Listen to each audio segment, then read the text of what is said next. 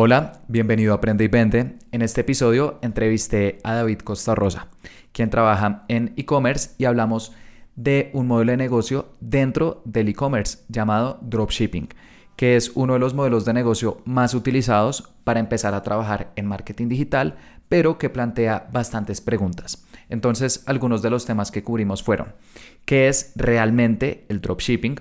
¿Cómo puedes seleccionar proveedores de calidad? Qué criterios tienes que revisar para poder encontrar productos que efectivamente se puedan vender, qué porcentaje de margen es considerado saludable dentro de esta industria o incluso qué está sucediendo en este momento con Amazon. Entonces espero que disfrutes mucho de esta entrevista.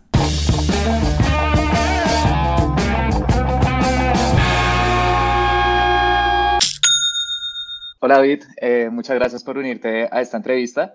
Em, el día de hoy te quise invitar para hablar eh, de un tema que es bastante importante dentro del mundo del marketing digital y es el eh, dropshipping. Eh, personalmente eres una de las personas que conozco que más sabe e-commerce, entonces por eso em, quise que tuviéramos esta entrevista para que em, nos ayude respondiendo algunas preguntas sobre este tema y las personas que quieran empezar dentro del dropshipping puedan hacerlo de la mejor forma posible.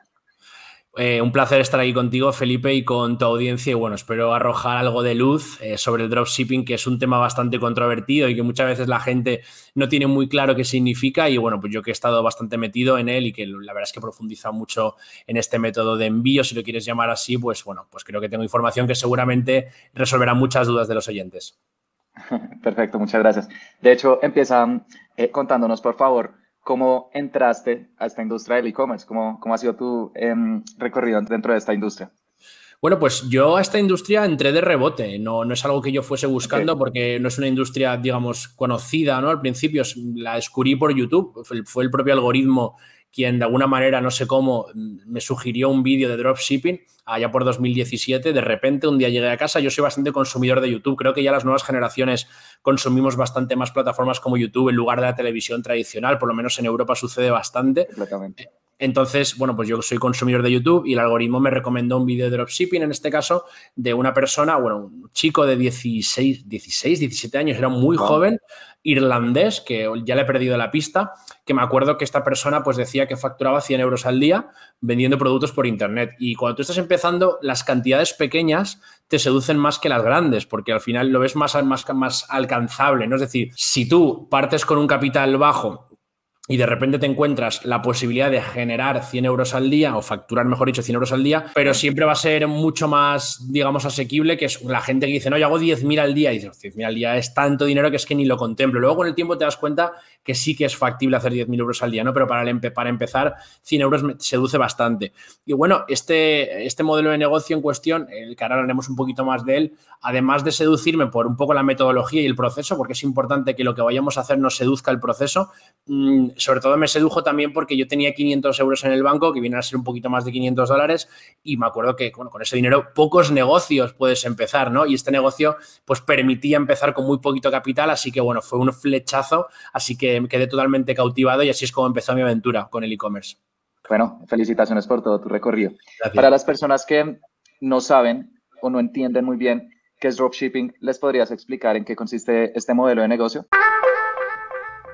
Vale, el dropshipping es un modelo de negocio que tiene muchos años. Al final es vender productos sin tener stock. Me explico. Tú eres quien realiza la venta y es el proveedor, el fabricante, quien realiza el envío. Y lo mejor es que es bajo pedido. Imagínate, por ejemplo, que yo estoy vendiendo polos y yo vendo 10 polos, ¿no? Un día. Pues al día siguiente yo le compro a mi proveedor los 10 polos que he vendido y es el proveedor quien los envía al cliente final a mi nombre como remitente y yo en este caso no incurro en ningún riesgo de comprar stock y por tanto no me como jamás stock porque siempre voy a enviar la cantidad justa y necesaria, es decir, justo las ventas del día anterior.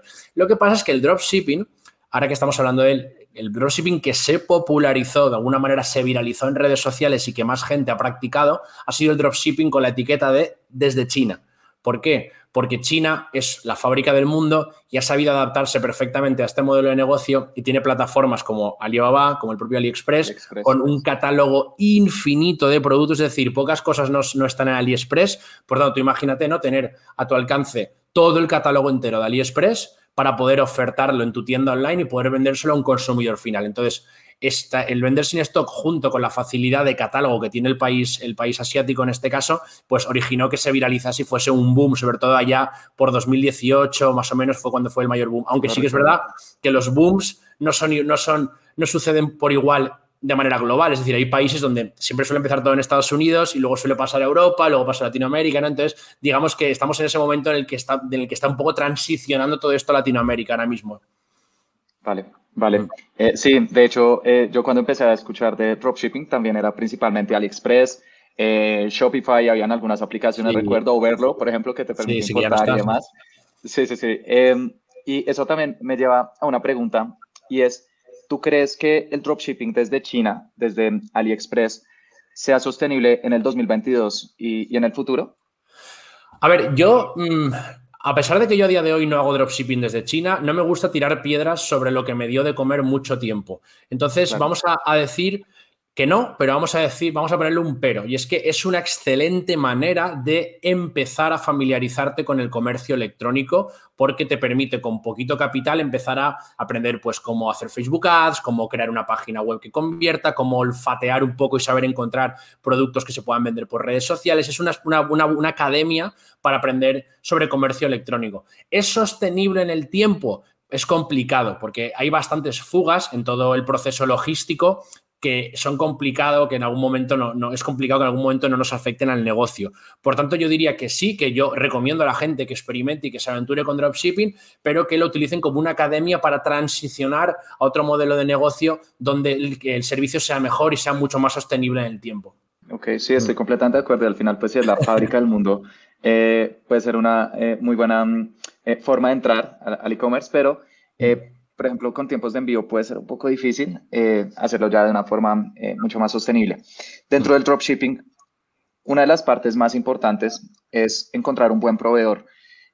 ¿Tú qué criterios sigues o, qué características en común has detectado de los buenos proveedores, aquellos en los que puedes confiar? Cuando tú trabajas con un proveedor que se llama, que realmente es un agente chino, lo que sucede es lo siguiente, la gente chino no deja de ser una persona que está en China con su pequeño almacén, su pequeña bodega, y esa persona recibe nuestras órdenes, nuestros pedidos, y esa persona no tiene un armario mágico con todos los productos que existen en China, ni muchísimo menos, sino que con esas órdenes que ha recibido, lo que hace es, a su vez, hace un pedido directamente a fábrica, fábrica se lo envía al proveedor, el proveedor lo empaqueta y lo envía al cliente final. Por tanto, muchas veces lo que la gente no sabe es que la mayoría del tiempo nuestro producto se encuentra en China. Es decir, se encuentra viajando dentro de China porque las fábricas están lejos de nuestro proveedor. También para ahorrar costes muchas veces utilizan la mensajería más barata de China, lo cual eh, pues da, pie a errores, da pie a errores, a más tiempo de envío. Es decir, por eso te decía que habían fugas, ¿no? Porque es una cadena muy delicada donde si falla algo repercute directamente en el servicio que damos a nuestro cliente, ¿no? Entonces, primero vamos a entender eso. Lo segundo, que me preguntabas por la calidad del proveedor. Realmente yo suelo mm, utilizar el método de la vieja usanza de recomendaciones de amigos del gremio. Oye, mira, he trabajado con este chico, con este proveedor y trabaja súper bien, he trabajado con este otro y la verdad es que nunca me ha fallado. A mí me han fallado muchos proveedores, entonces no pongo la mano en el fuego por ellos. Tampoco los conoces en persona, pero yo quizá eh, intentaría, eh, aquel que te promete cosas demasiado increíbles para ser ciertas, huye de él y sobre todo también mide mucho la rapidez de respuesta y la rapidez en la resolución de problemas que, puedan haber y sobre todo negocia unas condiciones de pago seguras, porque mucha gente eh, tiende a pagar eh, a, su proveedor por una transferencia bancaria y realmente eso no nos da ningún tipo de seguridad. ¿no? por ejemplo, pagamos a través del propio AliExpress, nos da la seguridad de que el propio AliExpress actúa como garante de que si la operación no saliese bien, podemos abrir una, disputa. O el propio Alibaba tiene una metodología que se llama Trade Assurance, que básicamente actúa como un sistema, digamos sí, de garantía, que si no estamos satisfechos con la transacción, podemos reclamar y es el proveedor en este caso quien tiene las de perder. Así que eh, cuando encuentres un proveedor que no has trabajado con él nunca, que no tiene referencias, a pesar de que te dé buenas sensaciones, empieza trabajando con él, por lo menos al principio, pagándole a través de alguna plataforma que te dé garantía. Inclusive el propio PayPal también te puede dar cierta garantía, pero evita una transferencia bancaria que ahí estás totalmente vendido. Hay una cosa muy importante, recuerda que en China hay un, hay un firewall, hay un cortafuegos, es decir, en China no se pueden, los, un chino no puede acceder a Facebook. Normal. Ah, Entonces, ¿qué sucede? una fábrica no hablan ni inglés, ni solo hablan chino, viven en la China profunda, que digo yo, y, no saben muy bien qué sucede en el mundo exterior. Entonces, estos agentes de dropshipping son los más listos de la clase, que digo yo, que son los que se han montado su almacén, se han puesto su VPN y han sabido conectarse a Facebook y prospectar el mercado en busca de occidentales que quieran vender productos, ¿no? Entonces, es un poco, es un poco extraño lo que sucede por allá. Claro, claro. Y eh, ¿Tú recomendarías, no sé, en una futura etapa, intentar contactar al proveedor de esa futura China, quizás para, eh, no sé, ahorrar los eh, costos de intermediación que puede tener el, proveedor que contactamos directamente o no lo es necesario? A mí me gusta centralizar mi comunicación con un solo actor, por eso me gusta trabajar con un solo agente. Y si realmente, al final es una relación, yo por ejemplo, mm, con el tiempo dejé de hacer dropshipping, pero sí, pero ahora importo y lo hago a través de mi agente. Es mi agente quien habla con la fábrica, quien negocia los precios, quien pues un poco hace todo el, todo el proceso más engorroso y es a mí me mete un pequeño margen y, me, y yo sí que, le paga la factura y yo solo trato con mi proveedor. Entonces, cuantos menos eh, interlocutores hayan en la ecuación, mejor. Así que yo, yo recomiendo realmente trabajar en la medida de lo posible con, una persona con un agente y que sea el quien vele un poco por, por todo, ¿no? Eh, realmente eh, los, el ahorro de costes que vas a conseguir saltándote a la gente y yendo a la fábrica, para mí no, vale la pena con el dolor de cabeza que te genera. Una vez ya hemos encontrado un buen proveedor eh, con las características que mencionas, luego, ¿qué elementos buscas en productos que tú dices, mm, no puedo tener certeza total que va a ser un producto que, se vende, que es un producto ganador, pero puede tener bastantes posibilidades? Mm, Realmente la búsqueda de productos ganadores es algo que, se va masterizando con el tiempo, ¿no? Eh, realmente es una cosa que conforme vayamos probando productos iremos afinando bastante el olfato, en este caso.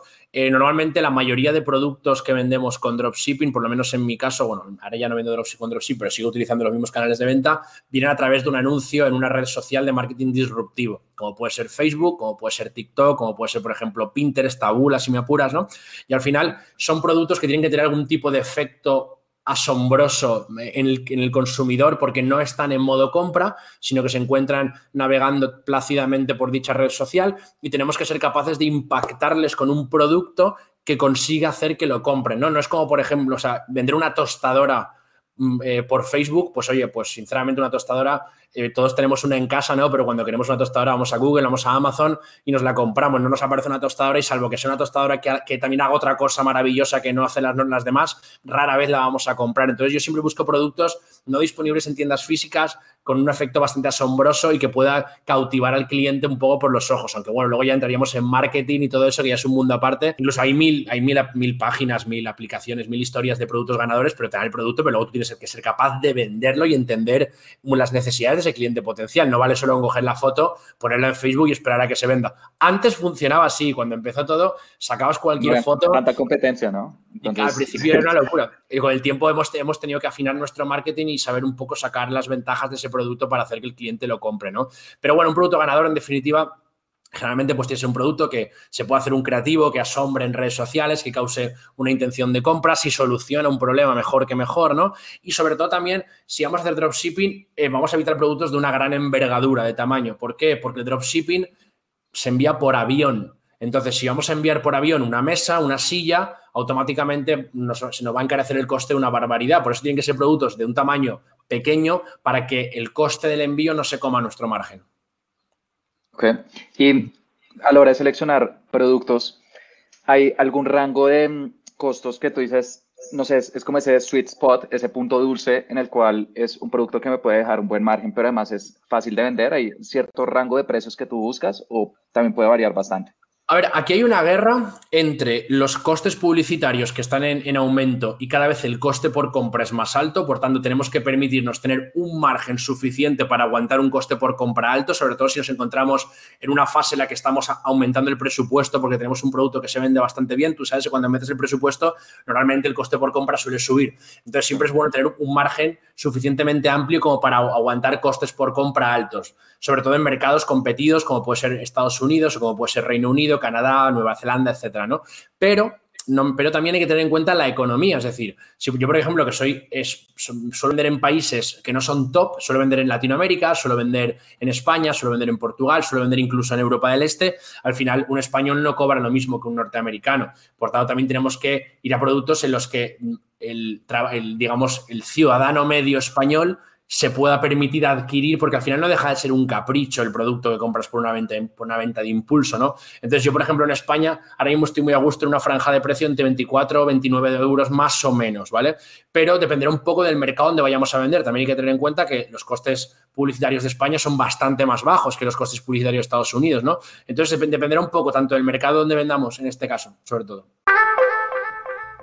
Y cuando eh, estás determinando estos productos, dices, bueno, este eh, producto, por ejemplo, con mi proveedor eh, me puede costar 5 o 10 euros, lo voy a vender en 30. ¿Hay algún porcentaje de margen que tú siempre intentas que tu costo de producto no pase? No sé, máximo 20%, 30, 40, para tener ese colchón suficiente para poder pagar los otros costos, incluyendo los costos publicitarios. Ah, Mm, la verdad es que a mí me gusta tener por lo menos, por lo menos un margen de 20 dólares, por lo menos. A mí personalmente me gusta tener un margen de 20 dólares. También es verdad que yo ahora mismo el tipo de venta que hago es, un, no hago dropshipping, sino que importo el producto directamente y, lo, y, que ahí ya entramos en otro, otro, otra, digamos, otro factor más, porque tienes que soportar esa compra, ¿no? Entonces también por eso es tan importante comprar barato. Realmente con dropshipping, si tú tienes un buen margen, te da exactamente igual el precio, porque al final tú solo vas a, tú solo vas a comprar lo que hayas vendido, ¿no? El momento que pivotas a un modelo de negocio que ya tienes que importar, ya miras mucho cuando te cuesta ese producto, porque si te sale mal una operación,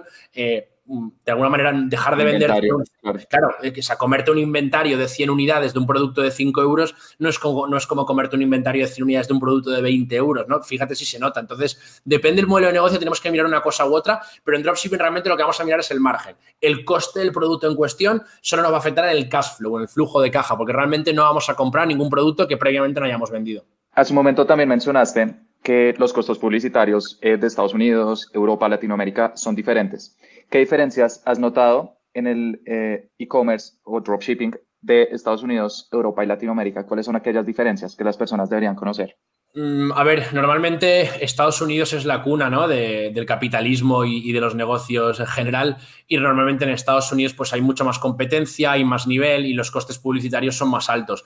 Europa es un poco el que le viene siguiendo y realmente es, hay menos competencia que Estados Unidos y mucha gente está empezando ahora a moverse hacia Europa y Latinoamérica es una región muy peculiar porque es una región que su, digamos, está bastante virgen porque ha sido una, una, región muy sobreprotegida. Me explico, en Latinoamérica directamente ha sido inviable el dropshipping en muchos lugares. Tú lo sabes que eres colombiano. En Colombia, por ejemplo, no hay una bancarización del 100% de la población. Por tanto, hay mucha gente que solo compra si puede pagar en, en metálico o en efectivo, ¿no? Entonces, automáticamente descartamos a ese país para el dropshipping. Es decir, nadie puede hacer dropshipping en Colombia desde China porque eh, además de los tiempos de envío que son mucho más largos y las aduanas que tampoco juegan un papel demasiado a nuestro favor, directamente el consumidor final no puede, no puede adquirir el producto porque tú no puedes hacer dropshipping y cobrar el producto en metálico, es inviable, ¿no? Entonces Latinoamérica es una región muy peculiar, también tenemos que sumarle el tema de las pasarelas de pago, que es algo que se habla poco, las pasarelas de pago juegan un, favor, un papel muy importante en todo esto, porque por ejemplo en Estados Unidos Canadá, Nueva Zelanda, Australia, UK y Europa en general, el ciudadano medio utiliza Stripe, Visa de toda la vida, una tarjeta y PayPal. Entonces, cualquier persona que tenga acceso a esas pasarelas de pago automáticamente puede elegir un producto ganador, crear un website en el idioma en cuestión del país donde va a vender, seleccionar la ubicación en Facebook donde quieres hacer la publicidad y empezar a funcionar. Pero en Latinoamérica no puedes. Yo me acuerdo cuando empecé a hacer e-commerce que todo el mundo decía, no, tienes que vender en Estados Unidos, porque lo decía un gurú de no sé dónde y todo el mundo en Estados Unidos. Y yo dije, oye, ¿por qué no vendo en Latinoamérica, que hablo español? Y me abrí una tienda en Chile. No, en Latinoamérica en general, me acuerdo. Y me acuerdo que mi primer producto ganador lo vendí en Chile. Y me acuerdo que tardaba 40 días en llegar el producto. Luego, cuando llegaba, tenía que pasar una aduana que tampoco se sabía el tiempo que tardaba en pasarla, porque llegaban los pedidos de China y la aduana era súper arbitraria. Había veces que el producto directamente no pasaba, veces que pasaba rápido, veces que tardaba una eternidad en pasar, ¿no? Y todo eso yo lo desconocía, ¿no? Al principio. Y también súmale que la pasarela natural de un chileno es mercado pago, creo que se llama ahora mismo no recuerdo bien el nombre, pero no es la típica. Mercado no Pago. Es argentino, pero se usa bastante también en Chile. Mercado Pago, ¿no? Entonces, ¿qué pasa? Que yo no tengo acceso a Mercado Pago porque soy europeo y carezco de un documento de identidad que me pueda dar acceso a dicha plataforma. Entonces, yo desconocía todo esto y con el tiempo lo fui aprendiendo, ¿no? Entonces, Latinoamérica es un lugar que me seduce bastante porque es un lugar que siempre está muy protegido y realmente eso ha hecho que sea un lugar mucho menos competido y mucho menos saturado que otras regiones como puede ser Estados Unidos y demás. Ok.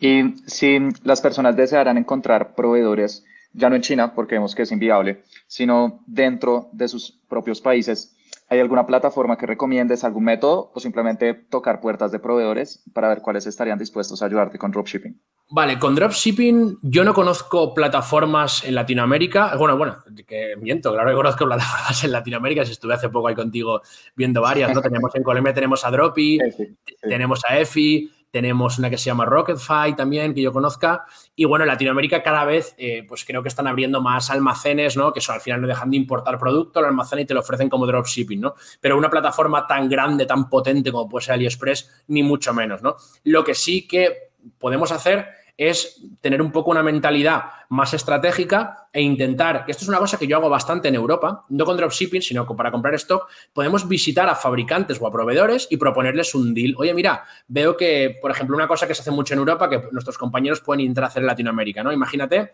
que hay un proveedor, una fábrica que fabrica camisetas y que además tienen una máquina que son capaces de personalizarlas con un mensaje, pues el que tú quieras. Entonces tú puedes decir, oye, mira, ¿qué te parecería si yo me dedico a vender camisetas personalizadas y yo te paso todos los días, te envío todos los días el pedido o las ventas que he tenido y eres tú quien las envía al cliente final?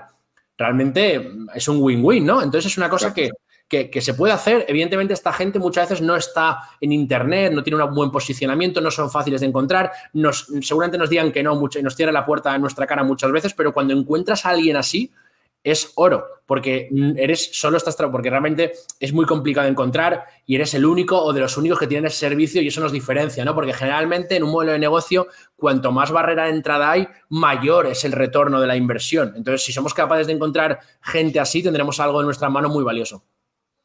Completamente.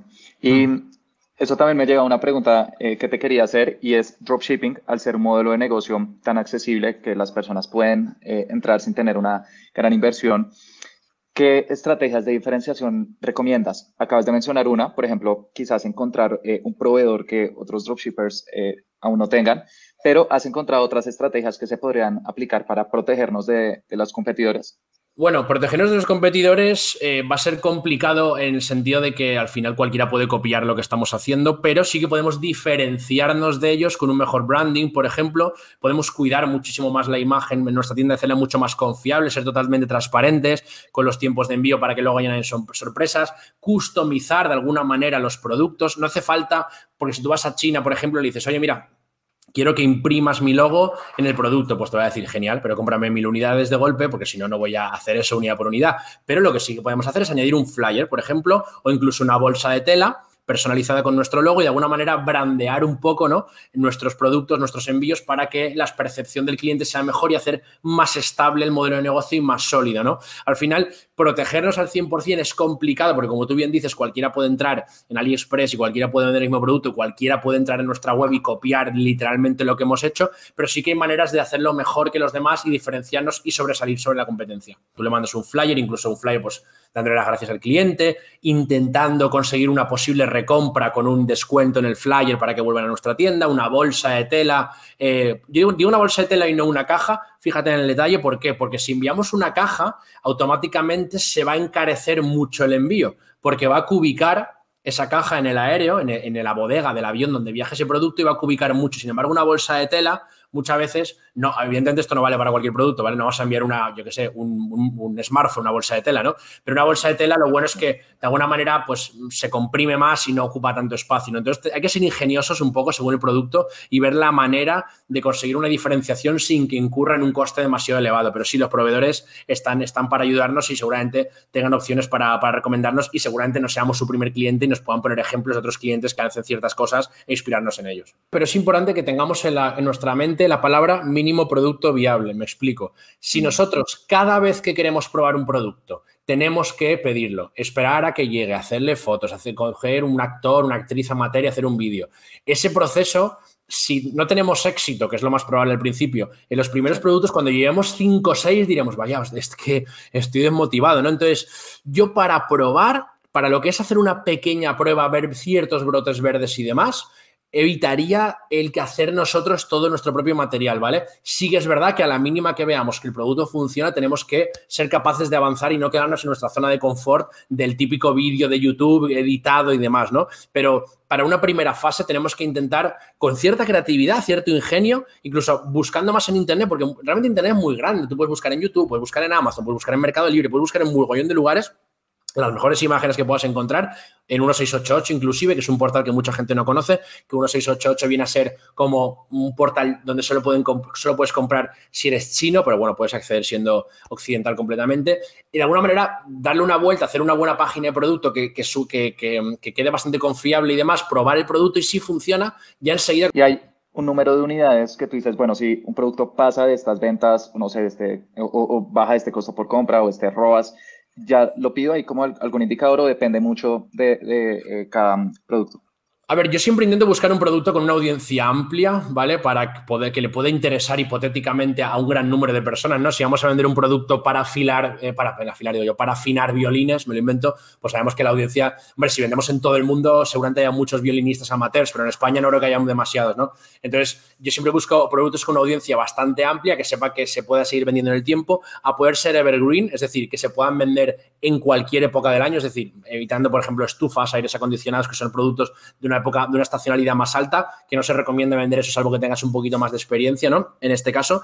Y ya te digo, yo primero, en yo lo que hago ahora es los pruebo primero el producto sin stock y una vez que veo que tras un par de días más o menos las ves, veo que tiene ventas constantes, buenos ROAS, buen coste por compra, siempre con un buen, un buen margen, ya es cuando compro el producto. No tengo una regla súper, súper estricta porque ya son muchos años haciendo esto y ya con el tiempo pues me encuentro en diferentes casuísticas, pero siempre dejo un poquito de margen porque puede ser que, que saquemos un producto y de repente Facebook nos arroje varias ventas, pero luego de repente deje de vender por algún motivo, ¿no? No es una ciencia exacta, pero siempre le dejo un poquito de margen de tiempo para ver que efectivamente se estable esas ventas son estables.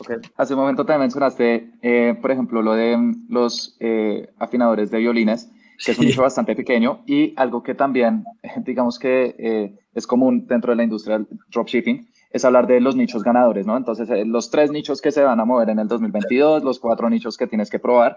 ¿Cuál es tu opinión sobre estos supuestos nichos ganadores?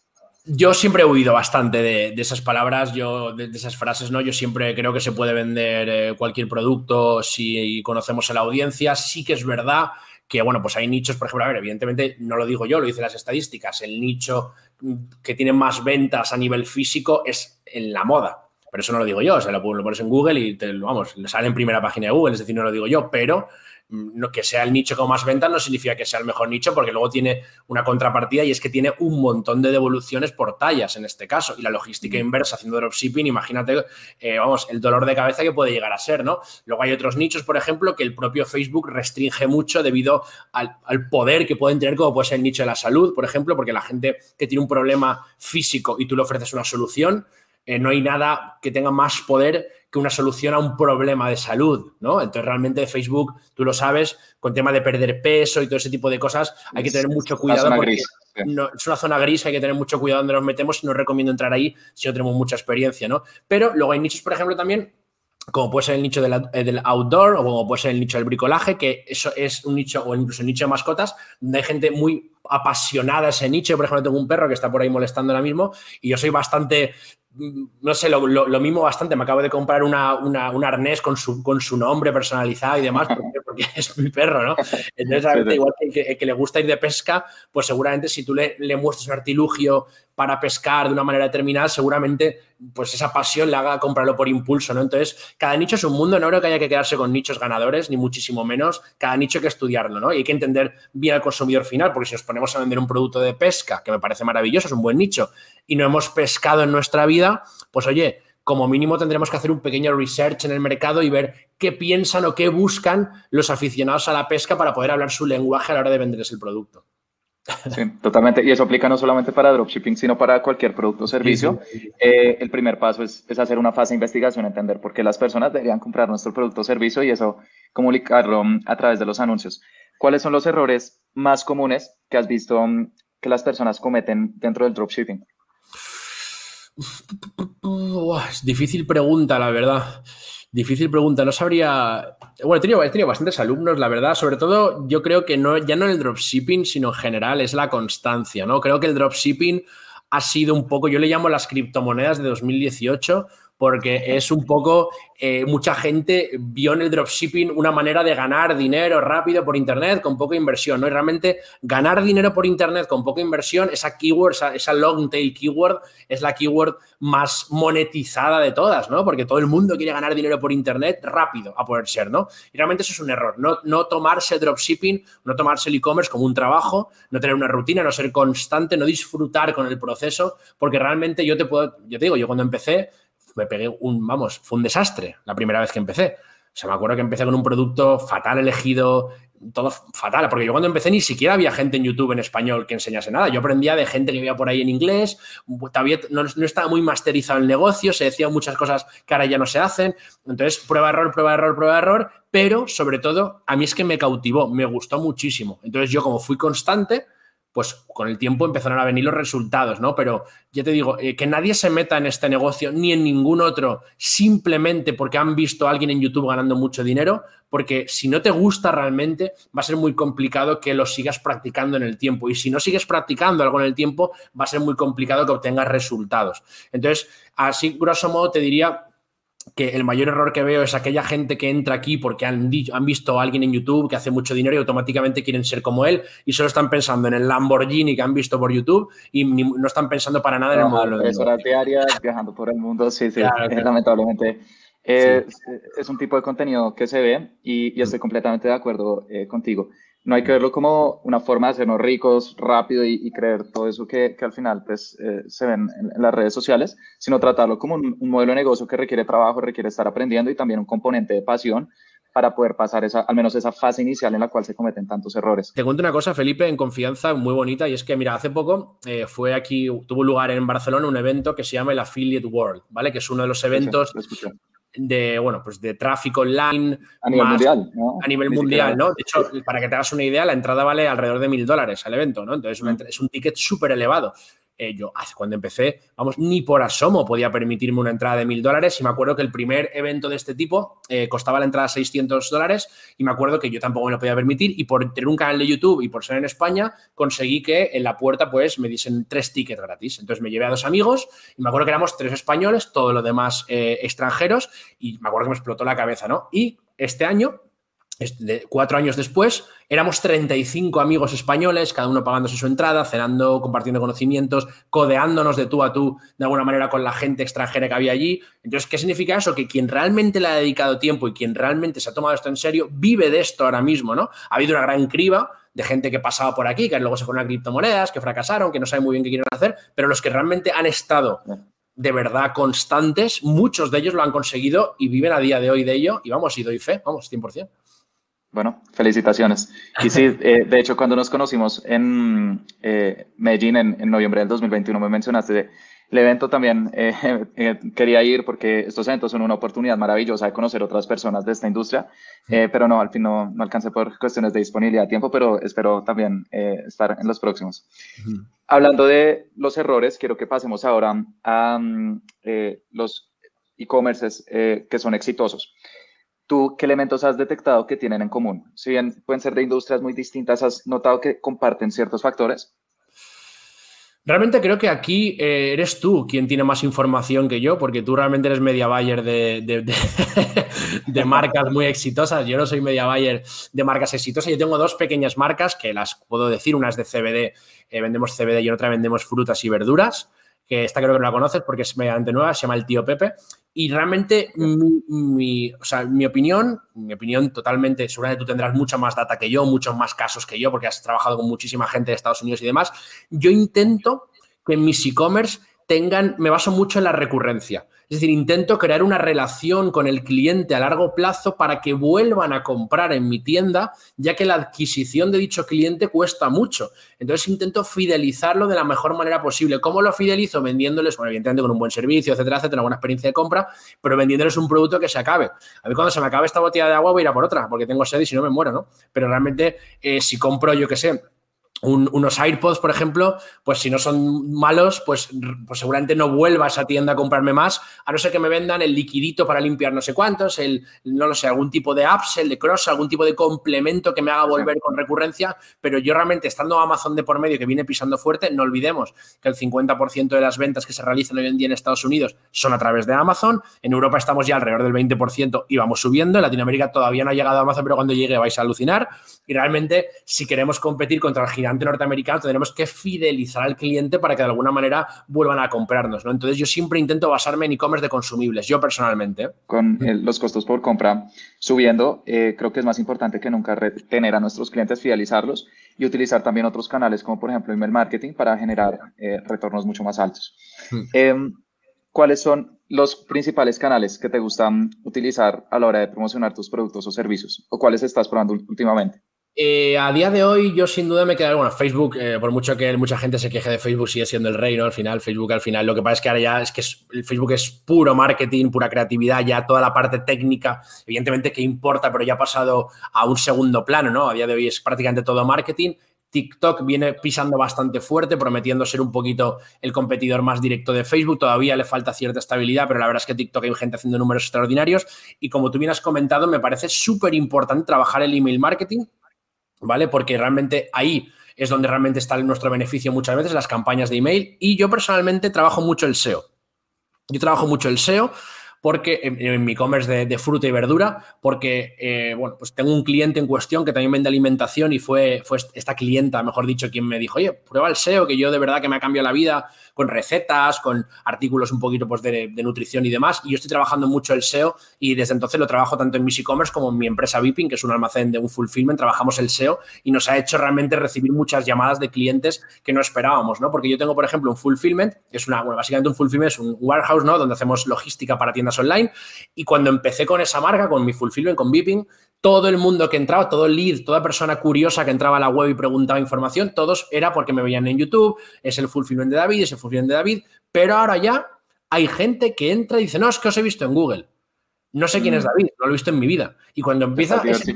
los canales de venta. Cuando llega ese tipo de gente es cuando dices, vaya, o sea, parece ser que, el SEO da resultado, porque es curioso que llame un señor de, de una ciudad que no me conoce de nada. Eso antes no pasaba y eso ha empezado a pasar al año al año de trabajar el SEO más o menos, ¿no? Entonces el SEO creo que es algo muy importante en, determinados nichos. Ok, eh, sí, y de hecho hace poco entrevisté mm, a una persona que es experta en SEO, eh, se llama Andrés Arango y también voy a dejar la entrevista en, la descripción eh, por si las personas lo desean revisar y da consejos sobre cómo generar posicionamiento a través de SEO y cómo ese tráfico orgánico es un excelente complemento al tráfico pago que generamos a través de campañas de Facebook, de TikTok, de Google y bueno, entre más canales podamos eh, tener dentro de nuestra mix de ventas, pues muchísimo mejor porque vamos a estar más protegidos frente a alguna caída que tenga algún canal. Y en Amazon, eh, para promocionar tus productos cuando los creas, ¿utilizas el SEO de Amazon, que es poderosísimo, o también te estás apoyando con Amazon Ads? Eh, normalmente cuando nosotros lanzamos un producto en Amazon solemos lanzarlo más barato, no podemos pretender vender al mismo precio que la competencia porque acabamos de llegar, tenemos menos, menos reseñas y por tanto tenemos, en este caso estamos en clara desventaja, entonces siempre empezamos más barato porque Amazon cuando tú lanzas un producto hay una cosa que se llama como le llaman la luna de miel, ¿qué significa eso? Que durante un tiempo de alguna manera eh, va a medir las ventas que vas a gente, te va a premiar un poquito, te va a pegar un pequeño empujoncito y cuantos más ventas generes, más te va a posicionar. Entonces, normalmente cuando lanzamos un producto en Amazon al principio, lo lanzamos más barato, nos, apoyamos en campañas de publicidad de Amazon, de PPC en este caso, y también, y esto es una cosa que realmente viene muy bien porque solo lo hacen los que vienen del media buying o los que vienen del e-commerce tradicional, que recordemos que muchos vendedores de Amazon no han hecho nunca e-commerce, y es apoyarnos en herramientas como el propio Facebook Ads o el propio TikTok para conseguir tráfico y mandar al cliente a nuestro producto en Amazon que lo compre y de, esa manera posicionar. No hay nada más seguro para un cliente que aterrizar en una landing de Amazon. Está aterrizando, bueno, en el lugar más seguro del mundo. Entonces, el ratio de conversión de una página de Amazon jamás vamos a llegar ni a la mitad con un e-commerce. Claro, es normal. Ok. Y cuando utilizas, por ejemplo, Facebook Ads para mm, impulsar tus productos de Amazon, em, ¿qué objetivos de campaña utilizas? ¿Utilizas tráfico, conversiones, instalando un pixel dentro de Amazon en una landing page? ¿Qué estrategias te gusta utilizar? A ver, hay varias maneras de hacerlo, ¿no? Podemos en este caso utilizar una landing page, eh, una landing page, por ejemplo, de, de Elementor en este caso y, de alguna manera ahí Sí, de WordPress en este caso, ¿no? Y enseñar el producto. Podemos utilizar una aplicación que se llama Pixelfy, creo que se llama, si no recuerdo mal, que lo que hacemos de alguna manera es, traque, es que la URL que, utilizamos eh, nos lleva el producto directamente y nos cuente la venta para posicionamiento, ¿vale? Que está dedicado para eso. Pero eh, yo utilizo objetivo conversiones pero sí que es verdad que como no traquea, no, no, no, no hay un píxel, por lo menos a día de hoy yo no, no, no he sido capaz de, conseguir. Eh, creo que es una cosa que acabará pasando en breve. Yo creo que más pronto que tarde, 100%, que de alguna manera, eh, yo creo que a Facebook le interesa que, que los clientes de Facebook eh, compren en Amazon, porque al final Facebook también está un poco cansado ¿no? de gente con, de páginas con, de dudosa reputación que al final hacen perder la confianza de los usuarios en dicha red social. Pero a día de hoy yo voy a conversiones, pero sí que es verdad que a los dos días se desoptimiza completamente. Y cuando utilizas campañas de conversión, eh, al ser difícil medir a través de un pixel, eh, ¿cómo te gusta configurarlas? Una landing y ahí seleccionas, por ejemplo, un evento que sabes que sucede para redirigir a Amazon o pues, no sé, conversiones y optimizas para visitas a la página de destino, que igual te permitiría aprovechar estas campañas. Normalmente lo que suelo hacer sobre todo es, más que basarme en el traqueo, que es notablemente inexistente, lo que suelo hacer es, de alguna manera, lanzar una oferta muy, muy seductora, ¿vale? Para el cliente. Lo que suelo hacer en lugar de decir, eh, por ejemplo, imagínate, por ejemplo, que, es un ejemplo malísimo, ¿vale? Pero vamos a poner que estoy vendiendo este, este smartphone, ¿vale? En, en Amazon.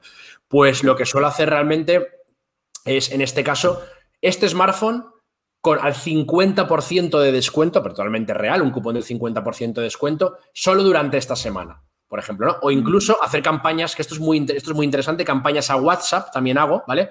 O, a Messenger, donde de alguna manera lo que hago es te vendo el producto, ¿vale? Yo, o sea, se abre, se abre un WhatsApp, que es, un, es baratísimo, una campaña de mensajes a WhatsApp, ¿vale?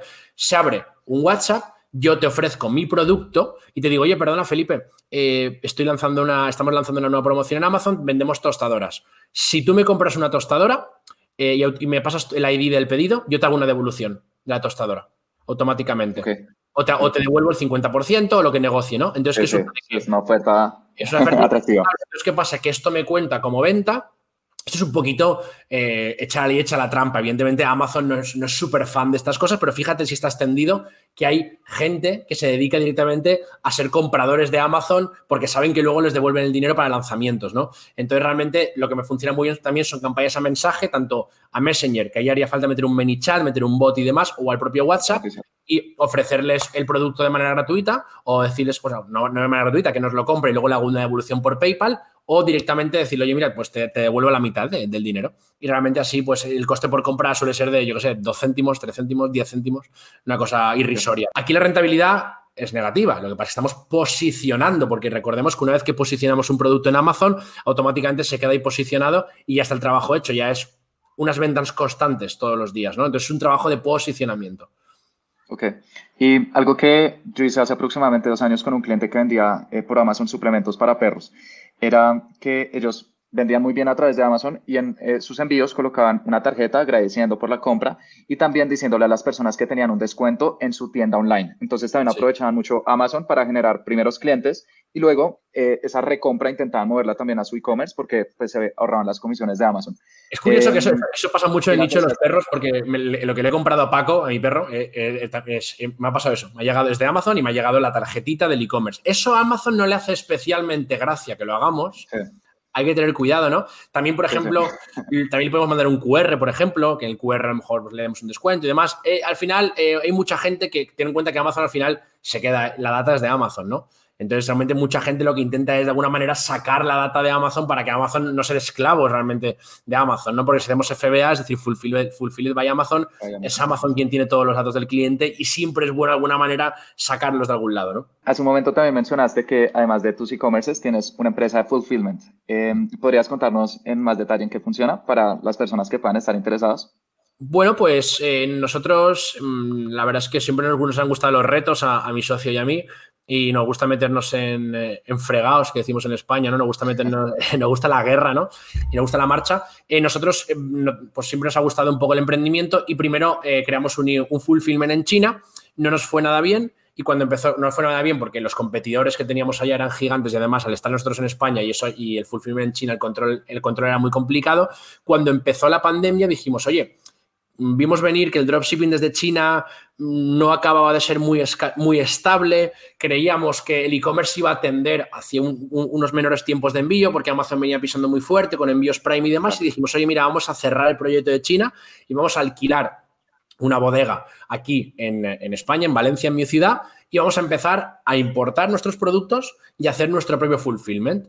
¿Vale? A partir de ahí, cuando fuimos escalando, vimos que nos hacía falta tecnología para controlar el stock, para controlar el seguimiento de nuestros pedidos, para controlar las entradas de mercancías. Es decir, vimos que no solo me alquilo una bodega y un, o un garaje y empiezo a hacer pedidos, ¿no? Ni muchísimo menos. Cuando llegas a un nivel de un, un, cierto volumen, te hace falta tecnología para tener controlado todo el proceso, ¿no? Entonces fuimos masterizando todo eso y al año, más o menos, ya que fuimos ya creciendo y ahora estamos ya en nuestra cuarta bodega, hemos ido creciendo, decidimos ofrecer este servicio a otros vendedores online. Entonces, nosotros básicamente somos un centro logístico que nos conectamos por nuestra aplicación a tu tienda de Shopify, tu tienda WooCommerce, tu tienda PrestaShop o inclusive por vendedores de Amazon y de alguna manera eh, nos sincronizamos con tu tienda, preparamos, almacenamos tu stock, preparamos tus pedidos los, y los enviamos al cliente final para que tú te despreocupes por completo de todo el tema logístico y simplemente centres en otros aspectos más importantes y mucho más divertidos como puede ser vender y no hacer pedidos, ¿no? Que mucha gente,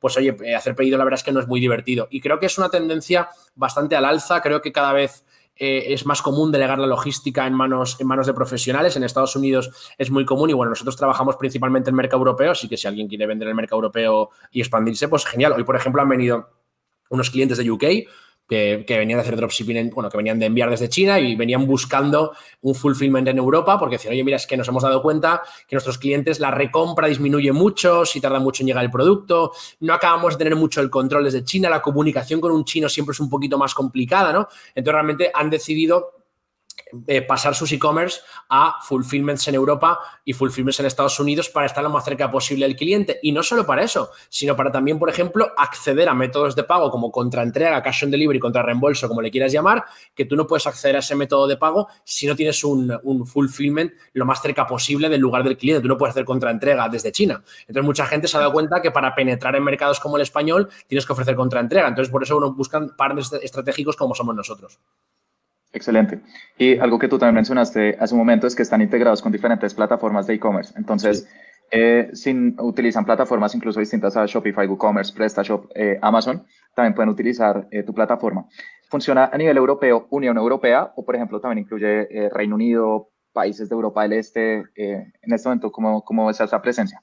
Nosotros podemos enviar a todo el mundo. Lo que pasa es que hay que tener, eh, hay que ser, eh, tener una mentalidad estratégica y, ya te digo, normalmente el que vende en todo el mundo tiene que tener varios centros logísticos, porque si tú vas a vender en Estados Unidos, pues te va a rentar mucho más tener tu mercancía en Estados Unidos. Si tú vas a vender en Europa, Europa actúa como un solo continente. Europa, lo bueno que tiene Europa, lo mejor de Europa son dos cosas: la libre circulación de personas y la libre circulación de mercancía. Es actúa como un solo continente. Es una cosa que, por ejemplo, en Latinoamérica no pasa, que es una lástima, pero a mí, por ejemplo, enviar un producto a Portugal me tarda 24 horas en llegar. Enviar un producto a Alemania tarda 72 horas. No hay aduanas, toda la, mercancía fluye, ¿no? Entonces, realmente nosotros al estar en Europa podemos enviar a precios competitivos y en poco tiempo a toda Europa. Si, por ejemplo, tienes idea de vender en Emiratos Árabes, pues te diré, oye, mira, no somos el partner más adecuado para ti. Pero para Europa somos un, un gran aliado. También ten en cuenta que al estar en España que es el sur de Europa, la mano de obra es más barata que la mano de obra en Reino Unido. Por tanto, para mantener un centro logístico en Reino Unido tienes que pagar a ingleses y tienes que pagar el suelo inglés, que es mucho más caro que el suelo español y el trabajador español. Por tanto,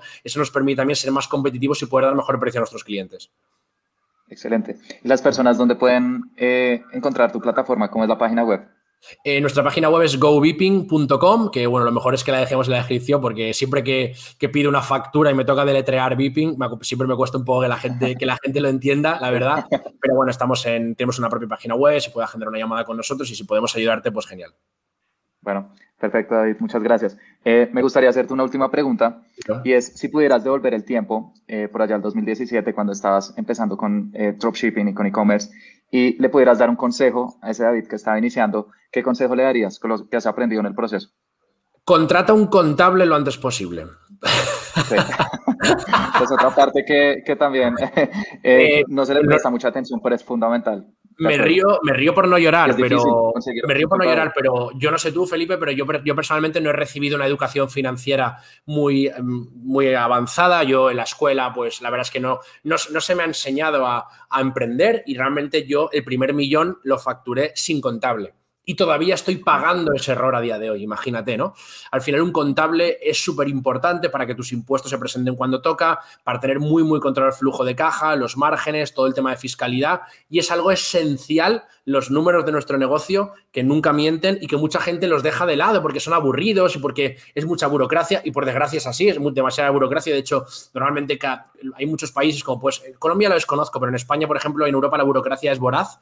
Entonces, lo dejamos, tenía pinta que iba a ser así. Entonces, lo dejamos un poco de lado, pero luego nos arrepentiremos. Así que no te voy a decir que contrates un contable desde el minuto uno, pero que presta mucha atención a, tus números a tus finanzas y sobre todo infórmate de fiscalidad. Creo que YouTube es un excelente lugar para, aprender, pero infórmate porque muchas veces lo que emprendemos sin tener nociones de fiscalidad y con el tiempo lo acabamos pagando.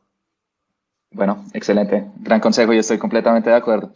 Eh, bueno, David, entonces las personas que deseen eh, contactarte, ¿dónde te pueden encontrar? Bueno, pues me podéis encontrar eh, principalmente en mi canal de YouTube, David Costa Rosa, en mi Telegram, David Costa Rosa, y en mi Instagram, David Costa Rosa, que son los tres lugares donde más contenido suelo subir. Así que yo encantado de poder compartir valor con vosotros. Bueno, muchas gracias. Y sí, vayan, síganlo. A David fue una persona que tuve la oportunidad de conocer en un evento el año pasado y publica contenido muy bueno sobre eh, dropshipping, sobre e-commerce. Eh, vi también que estás publicando recientemente contenido sobre Amazon. Entonces, eh, vayan, sigan el contenido de una persona con resultados y que mm, está compartiendo excelentes estrategias para que todos puedan iniciar. Bueno, David, muchas gracias. acá tomé bastantes notas con todos los consejos que nos brindaste y espero tenerte de vuelta en un futuro. Un placer, Felipe. Muchísimas gracias por la invitación. Que vaya genial.